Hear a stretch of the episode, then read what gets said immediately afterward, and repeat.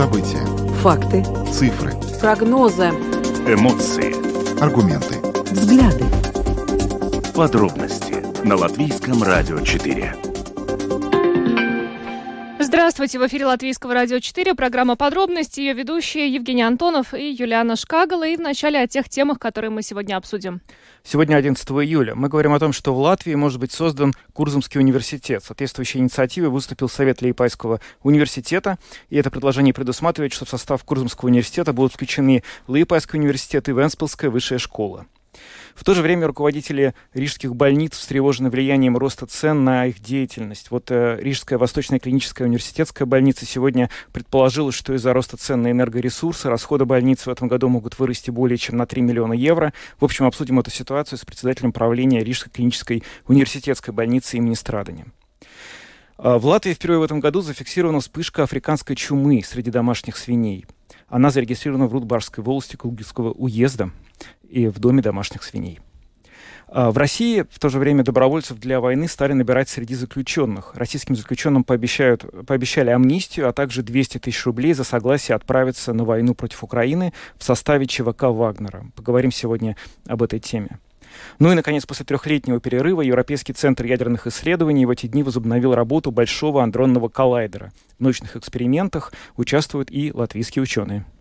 Ну и добавлю, что видеотрансляция программы «Подробности» доступна на домашней странице Латвийского радио 4 lr4.lv, на платформе РусЛСМЛВ, а также в социальной сети Facebook на странице Латвийского радио 4 и на странице платформы РусЛСМ. Слушайте записи выпусков программы «Подробности» на крупнейших подкаст-платформах. Наши новости и программы можно слушать теперь также в бесплатном мобильном приложении «Латвия с радио». Оно доступно в App Store, а также в Google Play. Ну а далее обо всем по порядку. Подробности прямо сейчас. Программа «Подробности» на Латвийском радио 4. Поговорим о том, что Совет Лепойского университета предлагает постепенно в течение следующих четырех лет создать Курзамский университет, э, в котором э, в который будет, включен, так, будет включена также Венспилская высшая школа. Но вообще э, планируется, что этот Курзамский университет будет работать в экосистеме научных университетов Латвийского университета, Рижского технического университета и Рижского университета имени Страдани, а также в партнерстве с самоуправлениями. Более подробно об этой идее мы сегодня поговорим с э, Павлом Юрсом, профессором, членом Совета Лепойского университета, который с нами сейчас на видеосвязи. Добрый вечер, Павел. Добрый вечер. Добрый вечер. А, скажите, пожалуйста, э, создание Курзамского университета, эта идея, это скорее вынужденная мера, учитывая э, ну, решение Кабинета министров прошлого года о реорганизации Лепойского университета? Ну, я бы сказал бы и да, и нет. С формальной точки зрения, конечно, это повлияло на кабинет, решение Кабинета министров, но а с точки зрения прагматики, я думаю, равноправно, как и в комиссии по образованию всеми были дискуссии о, о том, что нужен в Латгалии свой университет, и мне кажется, закономерно было бы, чтобы в Курзаме был один университет, это, это более прагматично. Этот университет, который вот планируется создать, по вашим планам, а, он будет э, какие, по каким специальностям обучать студентов, э, кто будет в него приходить и чему учиться? Ну, давайте я начну с точки зрения прагматики и частично еще отвечу на, на, на первый вопрос. Э, вот э, у нас два выхода. Э, первый – это то, что ваша коллега уже сказала по решению Кабинета министров. Один из вариантов – мы можем взять Липайский университет и присоединить его к научному университету, то есть будь это Латвийский университет, технический, либо Страдани университет. Но это не решит проблему. Я думаю, нам надо смотреть с точки зрения клиенты, а клиенты – это студенты, и молодежь в Курзаме будет в выигрыше, если государственные учреждения, это Венспилская высшая школа и Липайский университет, они постепенно будут объединены, и в результате у нас получится больше, э, больше программ для учеников, для студентов, а также и, возможно, лучше, лучшие преподаватели. И при, при всем при этом э, идея Курзамского университета – это не только слияние Липайского университета и высшей школы э, Венспилса, но а также это слияние филиалов университетов Латвийского университета, Рижского технического эстрадания. Если мы это все в совокупности, или как сейчас модно, модно говорить, экосистема высшего образования сможем создать в Курзаме, то Первая позиция – это выбор программ станет обширен для студентов, и мы не будем конкурировать между собой, потому что мы все являемся учредитель, соучредитель наш – это, это государство. Второе, мы делаем полицентрический взгляд именно на регион Курзама. И третье, у нас идут экономия ресурсов того же самого административного аппарата. Но вот э, я хочу процитировать вам, что по этому поводу э, говорит Венспилская высшая школа. Да, сегодня информация об этом была опубликована на сайте э, Венспилского самоуправления. Значит, э, принимаем во внимание информацию, опубликованную в прессе, где Лепойский университет высказывает свое мнение о консолидации высших учебных заведений. Хотим подчеркнуть, что Венспилская высшая школа решительно продолжает свой автономный путь, совершенствуя и реализуя направления, обозначенные в стратегии развития. Э, Венспилская высшая школа является сильным вузом, который с момента основания зарекомендовал себя на региональном, национальном национальном международном уровнях как значимое высшее учебно-научное учреждение, но э, значит, с, с топик этого вуза все-таки они продолжают автономный путь развития. Вот, то есть, получается, не было какого-то диалога с Венспилской высшей школой по этому вопросу? Э, да, ну, вы знаете, я ни, ни в коем случае не хочу принижать то, что сказано коллегами. Не Конечно же, Венспилский вуз, они молодцы, равноправно как Лип, Липайский университет. Но понимаете, здесь давайте говорить э, максимально открыто. Здесь каждый тянет одеяло в свою сторону, и, но нам надо думать более с государственной точки зрения. То есть налогоплательщики будут содержать два университета или налогоплательщики будут содержать один университет. Тем более не, надо стоит заметить, что э, э Венспилс ВУЗ – это не университет, это высшая школа. Я считаю, что консолидация общих ресурсов будет на благо именно студентов. То, что коллеги с Венспилса хотят, останов... Э, ну, хотят остаться автономными, конечно, безусловно, э, надо здесь брать в учет, что не зря вы подчеркнули, что это обращение было опубликовано именно на сайте Думы Венспилса. Да? Венспилский вуз имеет очень хорошую финансовую поддержку с, с местной городской думы. Ну, что было бы, если бы такой финансовой поддержки не было бы? Я думаю, здесь не место политики, здесь место конструктивного диалога. И отвечая на ваш вопрос, были ли у нас разговоры, да, у нас были неофициальные встречи, коллеги открыты для разговора, но то, что в публичном пространстве они будут, конечно, против, мы, мы, мы этого и ждали, это не новость, но я думаю, здесь надо откинуть вот эти вот личные, а, ну, я бы сказал бы, эгоистические интересы, а смотреть на предложения высшего образования и науки в регионе в целом. Ну, как-то так. Павел, вы сказали, что с точки зрения финансовой, вот э, один, одно учебное заведение будет более выгодно для налогоплательщика, чем поддержание двух. Вы не могли бы как-то конкретизировать, о каких цифрах идет речь? То есть вот если мы действительно вот э, приходим к этой схеме, что в течение четырех лет создается единый университет на базе этих двух или с участием этих двух учебных заведений, то какую экономию бюджетных э, средств это может привести или наоборот, какие расходы от бюджета это потребует? Ну, на данном этапе у нас нет доскональных калькуляций, потому что это не было бы корректно со стороны партнеров. Наш диалог продолжается.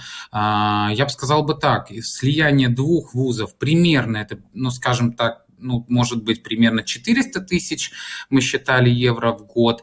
А, если мы еще подтянем, извините за вульгарность, филиалы а, Рижского технического университета, Страдания университета и, и Латвийского университета в Кулдыге, то мы сэкономим на административном ресурсе, ну, я, я бы сказал, бы примерно полмиллиона в год. Но это очень такие э, быстрые подсчеты. Я думаю, что в целом по финансам мы можем говорить э, с уверенностью, что это ну, примерно эти полмиллиона миллиона в год они и будут. Но это только на административных ресурсах. Нам надо все-таки пересмотреть программы, чтобы программы не дублировались, и те программы, которые дублируются, предложить рынку, то есть это молодежи курсами, именно то, что им надо. То есть, то есть мы с вами говорим о рыночном, рыночных отношениях между высшими, а, высшими учреждениями и студентов. Если мы будем сейчас делить, что каждый хочет, не хочет соединяться, ну, конечно, никто не хочет какого-то дискомфорта. Но программа консолидации, которым наше видение, оно подразумевает то, что свою автономность, конечно же, каждый вуз, ну как сказать, он, он сохраняет, мы сохраняем все уникальные программы, мы сохраняем все те программы, которые конкурентоспособны, и мы объединяем, либо избавляемся от тех программ, которые финансово нам невыгодны. Но а, при этой консолидации могут появиться какие-то новые программы, которых ранее не было ни в, одной, э, ни в одном, ни в другом высшем учебном заведении? Да, конечно, я не исключаю такой возможности. Еще раз хочу подчеркнуть, мы говорим о рыночных отношениях. Если есть потребность курзамской молодежи, ну, к примеру, там, а, в программе юриспруденции, почему мы не можем объединить силы, беря в учет филиалы э, вузов, научных университетов и тот потенциал, который может дать научные университеты. Еще раз хочу подчеркнуть, здесь речь не идет о самовыгоде а, автономности каждого вуза или ректора каждого вуза. Здесь идет выгода именно экосистемы для э, молодежи из Курзама. Почему мы не можем создать конкурентоспособную программу, беря в учет тот опыт, который мы имеем с научными университетами? Ну вот здесь у меня вопрос. А, ну, по вашим личным каким-то наблюдениям, ощущениям, насколько сейчас э, сильно э, ощущается отток выпускников средних школ из, скажем, э, вашего региона в Ригу? И как в таком случае можно было бы сократить этот отток э, ну, э, при консолидации двух высших учебных заведений и филиалов, упомянутых вами?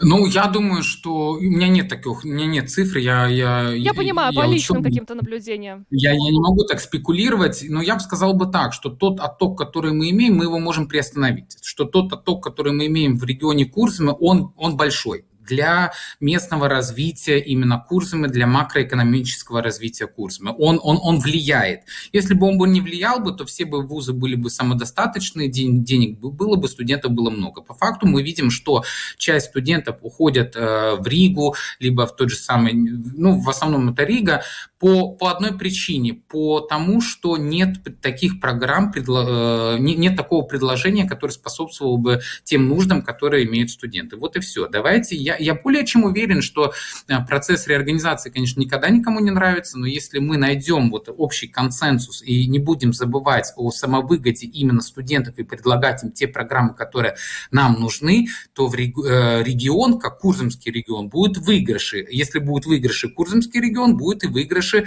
э, Латвии. Но нельзя делать так, что Латвия начинается и заканчивается только Ригой. Ну что ж, спасибо вам большое за то, что э, разъяснили э, позицию Лепойского университета по поводу э, этой реорганизации. Э, спасибо вам за интервью. Павел Юрс, профессор, член Совета Лепойского университета, был с нами на видеосвязи. Благодарим. Хорошего вечера вам. Спасибо. Спасибо. До свидания. До свидания. Спасибо. Ну, э, на самом деле, э, интересная идея создания Курзамского университета. А, единственное, вот в чем лично я пока вижу здесь риск, это э, все-таки э, вот то мнение, которое я озвучила, которое принадлежит э, Венспилской высшей школы. Школе, э, очевидно, предстоят еще, ну, достаточно длительные дискуссии по этому поводу между э, двумя высшими учебными заведениями, прежде чем такая консолидация вообще произойдет. Безусловно, ну и вообще, собственно говоря, решение еще далеко от того, чтобы быть принятым, быть как-то даже финализированным, потому что вот для того, чтобы сделать возможным слияние этих двух вузов. В сентябре 2022 года правительство должно принять концептуальное решение о создании Курзамского университета, а потом заинтересованные стороны должны разработать модель его функционирования и управления, и до конца 2024 года Лаипадский университет и Венспасская высшая школа должны будут реализовать утвержденные этим советом стратегии. То есть, в принципе, работы довольно много. Конечно, это требует ну, как минимум взаимопонимания и единого видения будущего. Однозначно, да. Но мы двигаемся дальше, поговорим о э, влиянии инфляции на деятельность медицинских учреждений. Да, инфляция влияет на все, и вот руководители медицинских учреждений тоже очень обеспокоены ростом цен на энергоносители. Сегодня Рижская Восточная клиническая университетская больница а, отметила, что ее Э, расходы в этом году могут увеличиться более чем на 3 миллиона евро только из-за роста тарифов на электричество и газ. Об этом в интервью программе «Панорама латвийского телевидения» сказал представитель правления этого стационара Иман Спайглейтес. И сейчас с нами на связи председатель правления Рижской клинической университетской больницы имени Страдания Риналдс Муцинш. Добрый вечер, господин Муцинш.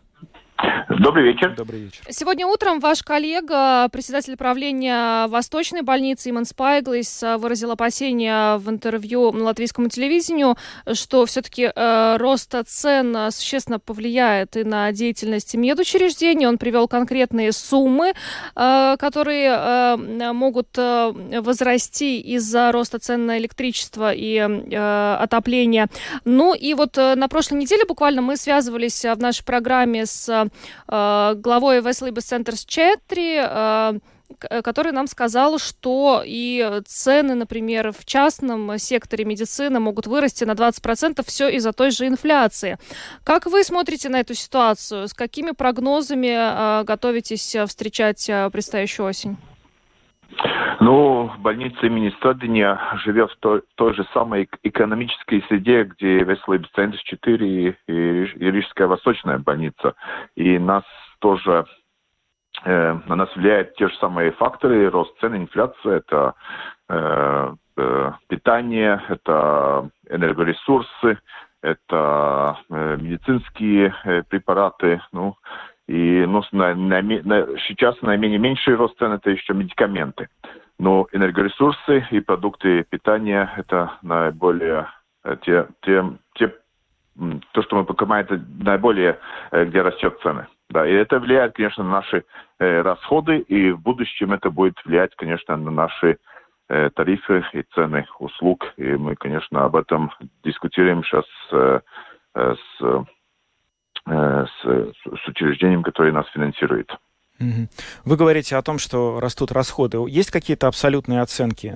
Какого роста ваших расходов непредвиденного вы можете ожидать в свете вот происходящего удорожания энерго- и газотарифов, например? Э, ну, э, мы говорим примерно о в этом втором полугодии это будет в, в размере от двух до, может, трех миллионов э, евро. Угу второе полугодие. Ну вот господин Пайглитис сегодня утром э, сказал, что очень ждет государственной поддержки в связи со сложившейся ситуацией. Э, вы сказали, что рост тарифов, вероятно, предстоит э, тоже и вашей больнице. То есть это государственная поддержка в этой ситуации может помочь решить проблему? Э, конечно, потому что на 95% наших услуг оплачивается э, государством. Это Национальная служба здравоохранения, с которой у нас есть э, э, контракт на оплату услуг. И, конечно, мы в первую очередь ведем, ведем переговоры с, с этим учреждением о возможностях поднятия тарифов, потому что ну, наши возможности очень невелики в эффективизации услуг. И, конечно, но остальное это Э, платные услуги в частном секторе, где мы можем цены регулировать сами, но там есть тоже э, есть э, пределы возможностей, потому что цены растут э, везде, и платежеспособность но способность людей процентов заплатить э, не очень велика на сегодняшний день. А, господин Муциниш, я хотела бы уточнить, вы сказали, что ведете переговоры с Национальной службой здоровья о повышении тарифов. То есть эти повышения тарифов, они неизбежны при любых обстоятельствах, даже если государство окажет поддержку?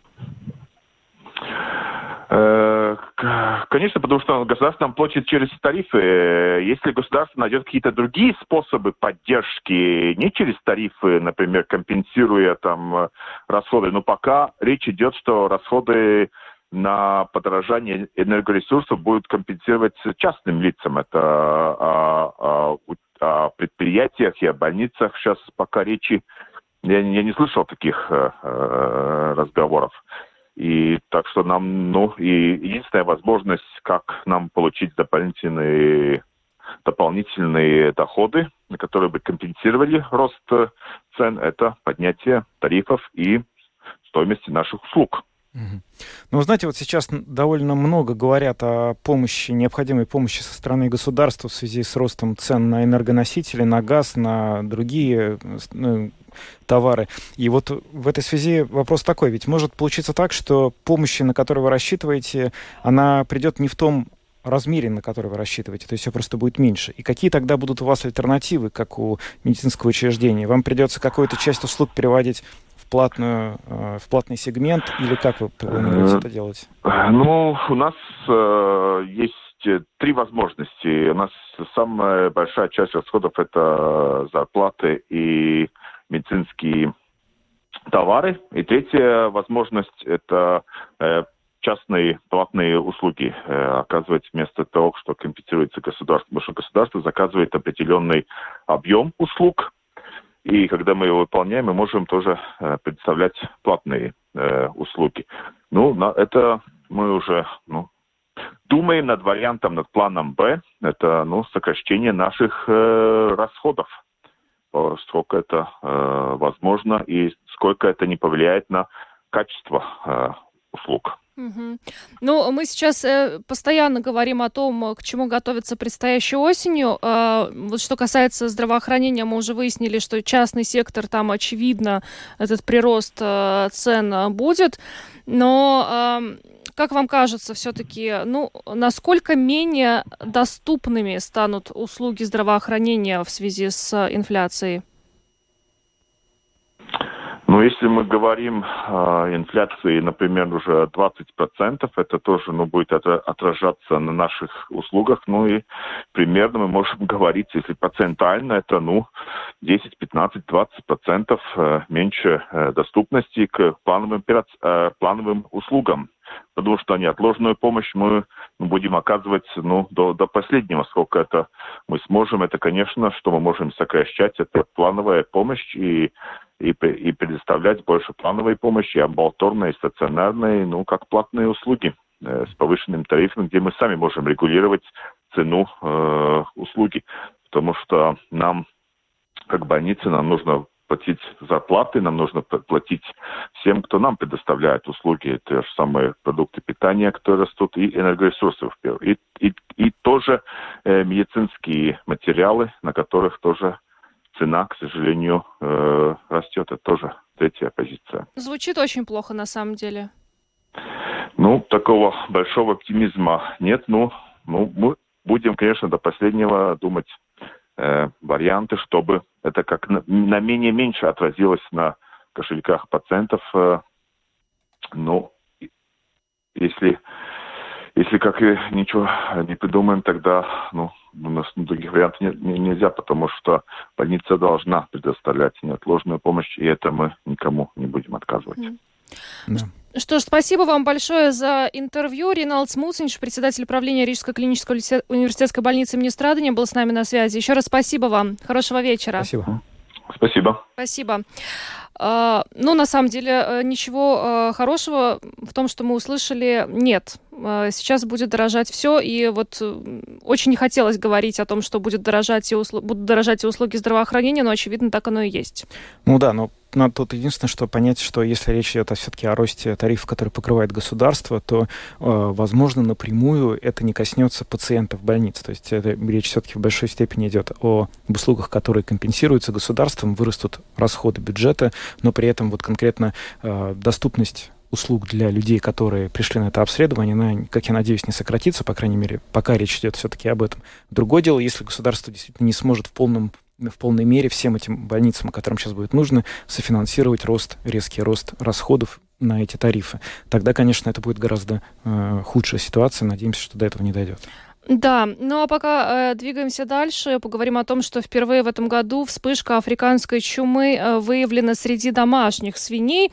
Э, очень часто мы получаем сообщения от продовольственной ветеринарной службы о том, что чума свиней э, констатируется у диких кабанов. Э, к сожалению, в этом году э, впервые вот вспышка и среди домашних свиней, причем хозяйство где-то вспышка была констатирована очень большое, э, более полутора тысяч э, животных. Да.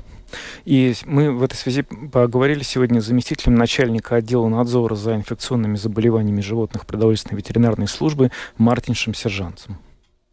В Латвии в этом году констатирована первая вспышка африканской чумы э, среди домашних свиней. Как э, вообще такое могло произойти? Да, ну, скажем так, эта ситуация, э, можно так сказать, она довольно критическая. Это высокий риск очень. Мы видим это за последние там полтора-два года. Намного выросла популяция диких кабанов, поскольку какое-то время вирус в дикой среде был чуть-чуть поменьше.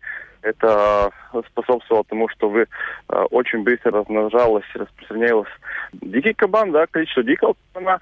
И за последние полгода мы видим, или, или даже за год, видим, что опять очень много вируса циркулирует именно в диком кабане. Это значит, и это значит, что среда очень контаминирована, и при малейшей ошибке в биологической безопасности этот вирус может опять зайти к домашним свиньям. И как, раз именно это и произошло на прошлой неделе. И, к сожалению, сегодня мы подтвердили еще один случай домашних свиней. Еще одна вспышка где-то, да?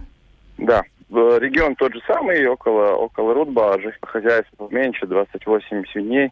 Сейчас уточняется именно сколько свиней и из-за чего произошло эта ситуация, но Э, пока что, да, э, мы на этот год, на это лето уже имеем две спишки, спишки домашних свиньих. А та первая вспышка, там, насколько я понимаю, более полутора тысяч, да, было голов? Да, да, буквально час назад закончили все мероприятия по искоренению э, болезни. Это первое, в первом хозяйстве. В общем, в целом было пострадали 1460 семей. Так что да, это первая спишка уже завершена, и уже ликвидированы. Ну вот как раз сейчас э, думаем насчет э, всех мероприятий во второй. Вы вначале упомянули, что ситуация уже критическая. К каким последствиям это может привести, если ну, будут допускаться какие-то вот даже малейшие ошибки, о которых вы упоминали? Ну, скажем так, э, критическая в том плане, что просто можем иметь очень много вспышек и потерять очень много хозяйств и свиней. Это будет ущерб э, отрасли, ущерб бюджету и так далее, и всей экономике в целом. Из этого очень-очень важно, чтобы все хозяины свиней соблюдали эти, э, биологическую безопасность. Если мы смотрим таким по регионам, то самый, ну, очень-очень большой риск это именно Курземе, это novads Kuldīgas, Ventspils, также есть э, Tukuma novadā, довольно много вспышек. Э, ну и самый большой, я бы сказал, критический такая ситуация, это именно в это Ludzes, э, Rēzeknes novads, где очень много много диких кабанов, где чума подтверждена очень, в очень многих случаях. И именно в Латгале у нас очень много подсобственных хозяйств. Угу. Намного больше по, чисел, по, по численности, чем а, в других регионах. И это значит, что а, ну, чисто по математически намного раз больше риска, намного раз э, больше вероятность, что там тоже могут быть э, вспышки. Первая вспышка, где речь шла о почти полутора тысячах животных, но это большой ущерб, и вы уже сказали, что э, если ну так и продолжится, то придется ликвидировать э, животных, и это большой ущерб не только для самих этих хозяйств, но и для бюджета. В таком случае, э, как вам кажется, какие здесь могут быть э, быстрые решения в этой ситуации? То есть как-то снижать э, популяцию диких кабанов, может быть? Скажем так, эти меры такие довольно простые, не космическая наука, да, скажем так, а то, что надо соблюдать. И э, я думаю, что просто за последние два года, за, во-первых, уже африканская чума свиней уже у нас 8 лет, да, а последние два года мы жили с ковидом, и все время что-то там медики, ветеринары все говорят, надо быть осторожным, там и так далее, и так далее. Просто люди, я думаю, устали от э, этих, этой информации. Плюс очень жарко было за последние две недели, да, и это все сложилось вместе, это несколько факторов, что ну что-то прозевали, скажем так. И если вы спрашиваете, что что надо и что можно сделать, то в принципе не надо там, скажем так, все переворачивать э, снизу вверх и наоборот. Просто надо вспомнить эти самые меры по безопасности, которые соблюдались все время, и посмотреть критически, э, что мы, э, что можно улучшить, э, что мы, может быть, где-то там что-то там халтурим. И именно таким образом можно сберечь своих свиней. Чисто теоретически мясо зараженной домашней свиньи может попасть на полки магазинов, на рынки и так далее? Ну, я, наверное, довольно скептически на этот счет. Я думаю, что даже чисто теоретически не может попасть. То есть э, здесь потребителям не стоит беспокоиться о том, что эта свинина, которую они покупают, может быть заражена африканской чумой. Да, да, потребитель может быть довольно спокоен насчет этого, потому что вся свинина, которая идет на полку, она идет через бойню и через ветеринарного доктора и так далее, и так далее. И это, этот каждый, каждый пункт, каждый этап проверяется, скажем так, проверяется. Это как и если в случае какой-то там, ну, есть какое-то подозрение на то, что а, какое-то мясо было, ну, вот как, например, а, при случае, если мясо из зараженного хозяйства попало куда-то на полку, она э, отзывается, вся продукция отзывается э, до до сосиски, скажем так, до сардельки. Так что насчет этого никакого риска, никакого, скажем так, волнения нету. И то, что, и тоже, что надо сказать, что африканская чума свиней, она полностью безопасна для человека. Да, так что там какой-то риск заразиться этой болезнью для человека нету никакого такого риска. Но, конечно, для свиней она, она очень опасна. Сам вирус довольно устойчивый в окружающей среде и очень долго проживает и сохраняет свое действие в труп, трупов диких кабанов. Из-за этого, в принципе, дикий кабан у нас является таким как резервуаром этой болезни. Мартин Сержанс, заместитель начальника отдела надзора за инфекционными заболеваниями животных продовольственной ветеринарной службы, рассказал нам теперь уже, получается, о двух вспышках африканской чумы э, среди э, домашних э, свиней. Э, ну, в общем-то, самый главный вывод из всей этой ситуации, который нужно э, вынести Э, домохозяйствам, которые как раз занимаются разведением свиней, нужно очень четко соблюдать все меры биобезопасности. В противном случае происходят такие ситуации, которые, ну, и влекут э, за собой огромные убытки и, ну, конечно же, не очень, не очень хорошие последствия. Да, ну а мы переходим к следующей теме. Российским заключенным, как сообщают ряд российских СМИ, э, пообещали амнистию и 200 тысяч рублей за согласие отправиться на войну против Украины в составе ЧВК Вагнер. Об этом, в частности, сообщило издание «Важные истории» со ссылкой на родственников осужденных. И сейчас с нами на связи директор и основатель фонда «Русь сидящая» Ольга Романова. Добрый вечер. Добрый вечер, Ольга. Добрый вечер. А, скажите, пожалуйста, Ольга, насколько вообще э, а, все это законно? Ну, то есть человек, он осужден по какой-то конкретной статье. Э, сейчас для того, чтобы его привлечь э, к войне э, в Украине, э, ему обещают амнистию, какие-то э, денежные суммы. То есть э, вообще это все как-то вписывается в рамки российского законодательства или уже нет? Ну, в рамки российского э, законодательства и права можно сейчас списываться все что угодно, э, потому что мы, конечно, можем говорить о том, что право в России уничтожено.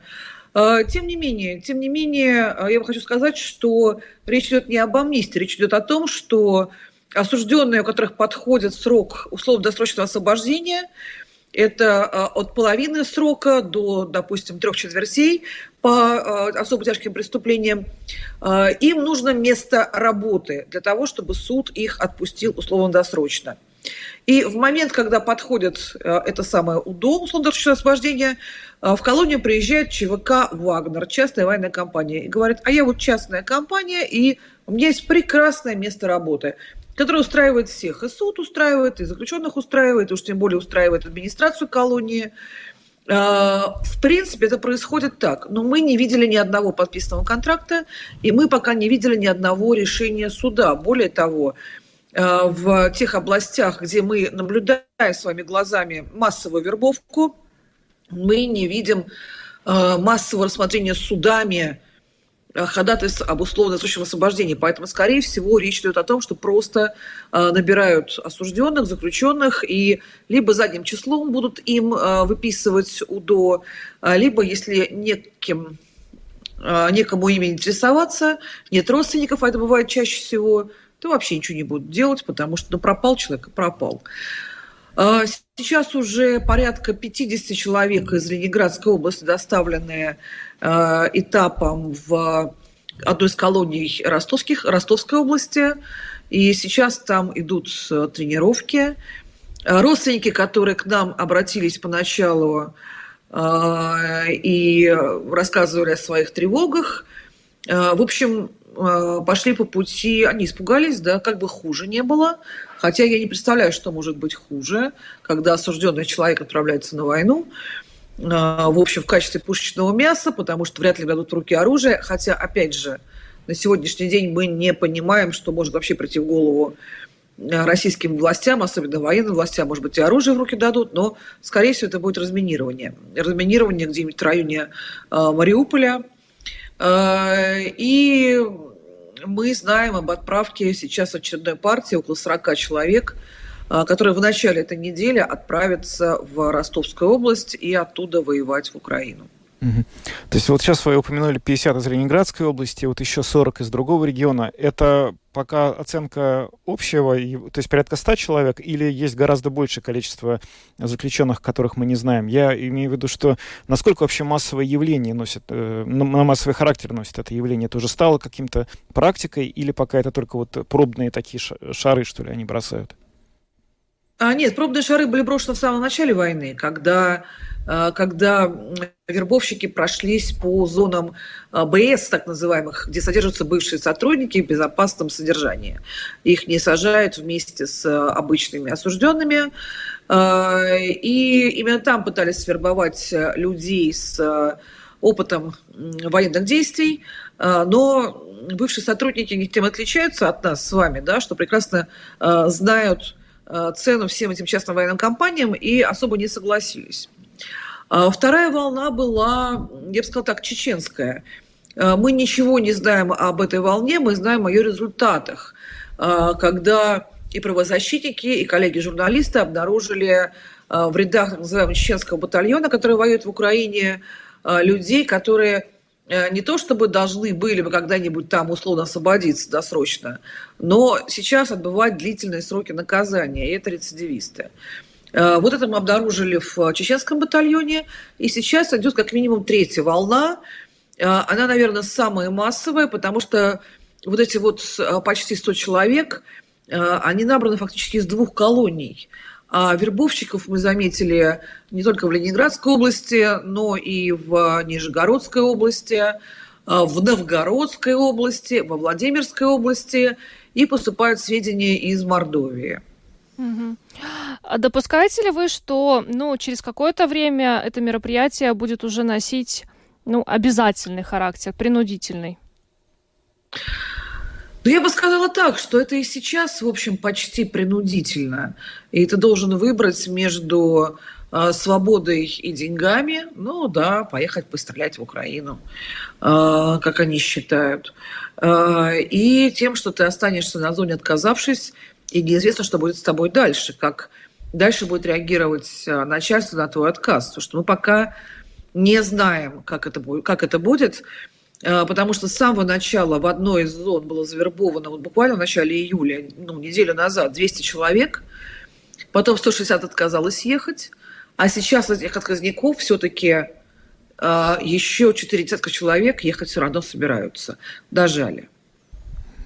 Ольга, вы сказали, что вот эти заключенные, которым предлагают направиться на войну, это заключенные по особо опасным статьям. То есть это, очевидно, не случай, когда речь идет о каких-то политических активистах, а о настоящих э, ну, уголовниках, которые совершили тяжелые преступления. То есть, в принципе, получается, что российская власть ну, намеренно и добровольно идет на то, что эти заключенные, в случае, если они отправятся и выживут, потом получат свободу и вернутся, не отбыв срок вот, э, в Россию, вот достаточно такие опасные люди. Об этом идет речь? Ну, я бы, да, я бы не сказала, что участие в войне э, каким-то образом способствует э, гуманизации и ресоциализации оступившихся людей. А, смотрите, речь идет о а, статьях, связанных с а, грабежом и вооруженным разбоем прежде всего.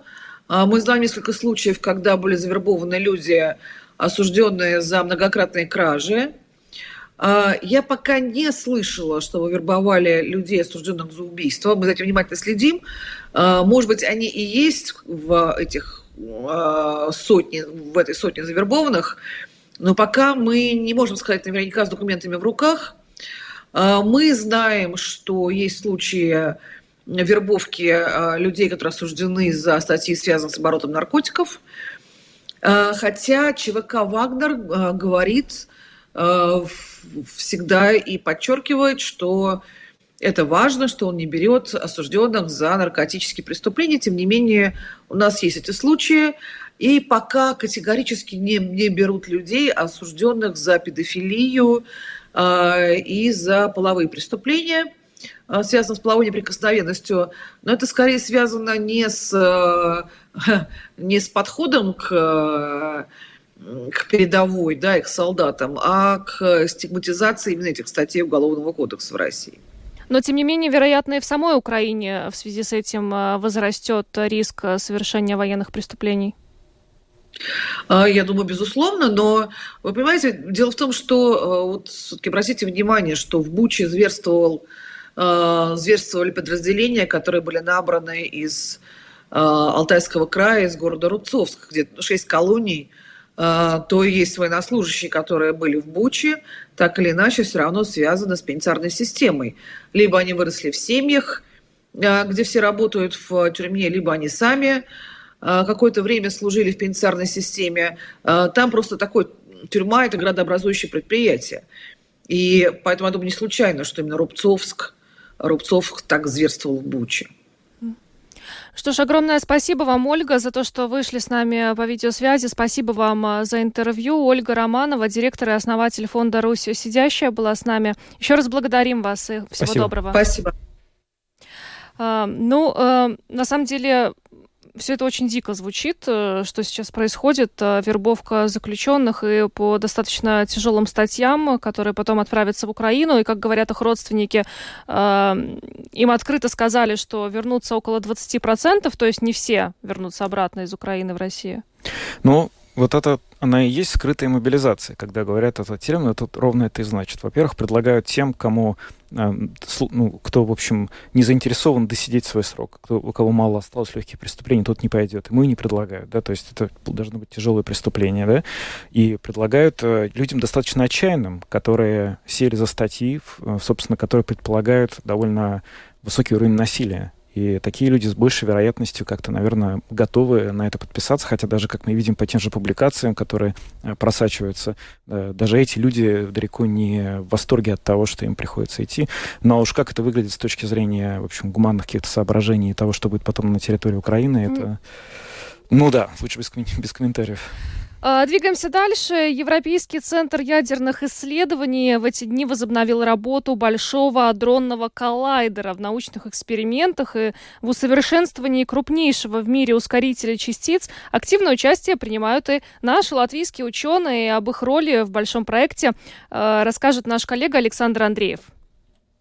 В этом июле, спустя три года, начался новый сезон сбора научных данных при помощи Большого адронного коллайдера. На этот раз уже при активном участии латвийских ученых, поскольку в минувшем году Латвия стала ассоциированной страной-участницей Европейского центра ядерных исследований. Об исследовательских целях и роли латвийских ученых рассказывает Том Торимс, профессор Рижского технического университета, представитель Латвии в ЦЕРН. Lielais hadrona pātrinātājs ir lielākais mikroskops pasaulē. Mēs saskatītu tās mazās, mazās daļiņas, daļiņas, mums vajag ļoti lielu iekārtu. Большой адронный коллайдер – это крупнейший микроскоп в мире. Чтобы разглядеть мельчайшие частицы, нам нужно очень большое устройство.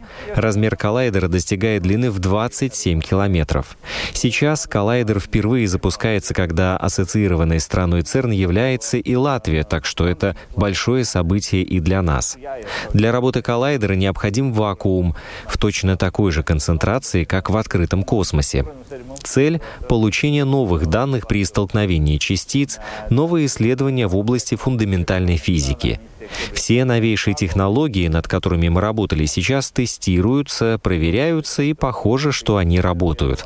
Наши ученые задействованы, помимо прочего, в группе технической интеграции, а это обеспечение непосредственной работы всех систем. Так что наш вклад очень ощутим и весом. Конечно, ЦЕРН — это одна очень большая семья, но мы — члены этой семьи.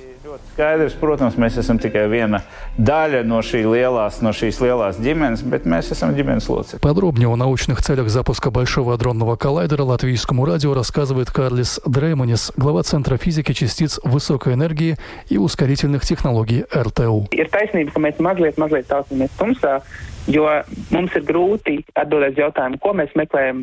Отчасти это правда, что мы немного бродим в темноте. Нам трудно ответить на вопрос, что мы ищем, но мы знаем, что нам нужно что-то искать. Мы знаем, что существующие физические теории, которые мы проверяем при помощи экспериментов, несовершенны. Это означает, что мы чего-то не знаем. Всем известное открытие бозона Хиггса состоялось в 2012 году, и каким бы выдающимся оно ни было, тогда Тогда физики были даже слегка разочарованы, ведь это открытие всего лишь подтвердило теорию. Теория предусматривала существование этой частицы, ученые проверили теорию на практике, и все совпало. Но мы знаем, что многое все еще неизвестно. Поэтому наша задача в новом сезоне как можно эффективнее собрать все данные. Сейчас мы планируем собрать почти вдвое больше данных, чем за оба предыдущих периода. Сопоставив их, мы сможем лучше и нагляднее увидеть все то, что ранее, возможно, ускользало от нашего внимания. Говоря совсем простым языком, мы все свалим в один сток сена и займемся поиском иголок. Сейчас мы ищем другие потенциальные бозоны Хиггса. Например, есть теория суперсимметрии. Возможно, мы найдем какую-то до сих пор невидимую частицу, которая внезапно внезапно окажется на обратной стороне детектора. Такие частицы мы называем долгоживущими. Такое открытие нам указало бы, к примеру, на потенциальные частицы, образующие темную материю. Мы ищем новые частицы. Мы знаем, что там что-то должно быть. Но, повторюсь, что мы до конца точно не знаем, что именно мы ищем. Что делает процесс даже увлекательнее. Каждая новая частица может стать ключом к открытию новых теорий и знаний potenciāli ir tā lieta, tā atslēga, kas mums atvērs durvis uz jaunām teorijām un, un jaunām zināšanām. Карлис Дрейманис также рассказал, сколько всего в ЦЕРН сейчас работает специалистов из Латвии. Jā, tātad šobrīd mēs Сейчас в ЦЕРН работают около 10 латвийских ученых. Примерно поровну это число делится на физиков и техников-инженеров, которые собирают и анализируют научные данные. Очень радует, что трое из нас — это студенты докторантуры, которые проводят эксперименты в области физики. На них мы возлагаем самые большие надежды. Если нас ждут новые большие открытия, то сделают их именно молодые ученые. Сейчас наши студенты проводят анализы на месте в Европейском центре ядерных исследований, после чего они поедут домой, где будут заканчивать докторантуру, писать научные работы и обучать будущих докторантов. О значимости членства Латвии в ЦЕРН для латвийской науки Домской площади ранее рассказал и Дмитрий Степанов, глава Департамента высшего образования, науки и инноваций Министерства образования и науки. Сам факт, э, что Латвия является ассоциированной страной уже некоторое время, пару месяцев, уже является большим достижением, потому что три главных принципа, которые очень скрупулезно оценивают в каждой стране, которая желает быть э, участником ЦЕРН, это, конечно, достижение науки и количество ученых в данной теме, то есть э, физики, частицы и технологии ускорения. Второй э, фактор — это если в конкретной стране необходимое количество предпринимателей, которые работают в сфере инноваций, в тех тематиках, которые ЦЕРН представляет. И также политическое решение самого государства присоединиться, то есть тем самым обязательствует активно участвовать в тех мероприятиях, которые ЦЕРН участвует. Если мы говорим о конкретных достижениях, них э, я бы хотел здесь отметить э, несколько. Первое, то, что Латвия помогает координировать все мероприятия по образованию и по проектам науки на уровне Прибалтики. Второе, у нас есть контакт-пункт, который работает на базе Рижского технического университета, и они работают в сфере докторантуры и так далее. И достижение в том, что мы уже на данный момент много ученых работают в ЦЕРНе, который представляет Латвию и то, что у нас есть государственная программа науки по развитию технологий ЦЕРН. Предполагается, что собираемые сейчас при помощи Большого адронного коллайдера физические данные будут обработаны и обобщены к 2028 году. Александр Андреев, Латвийское радио 4. Да, ну что же, это было был рассказ про большой адронный коллайдер. Надо сказать, что этот коллайдер используется, это ускоритель, который разгоняет частицы до определенного уровня энергии с помощью воздействия электромагнитных полей, он используется физиками для того, чтобы заглянуть внутрь этих мельчайших частиц и узнать, каким образом ведут себя субатомные элементы. Я вот помню, когда коллайдер только запускали, было много разговоров про то, что это очень опасное сооружение, что оно может проделать черную дыру в земле, с помощью этой черной дыры засосать всю землю. Этого не может быть. Это точно совершенно. Здорово, что латвийские ученые принимают участие вот в создании чего-то подобного. Да, это здорово. Это значит, что мы являемся частью этого большого научного эксперимента, который реально может иметь а, большое значение для всего человечества. На этом программу подробности мы завершаем. Сегодня ее провели Евгений Антонов и Юлиана Шкагла. Звукооператор Уна Гулба, видеооператор Роман Жуков. Всем хорошего вечера и до завтра. До свидания.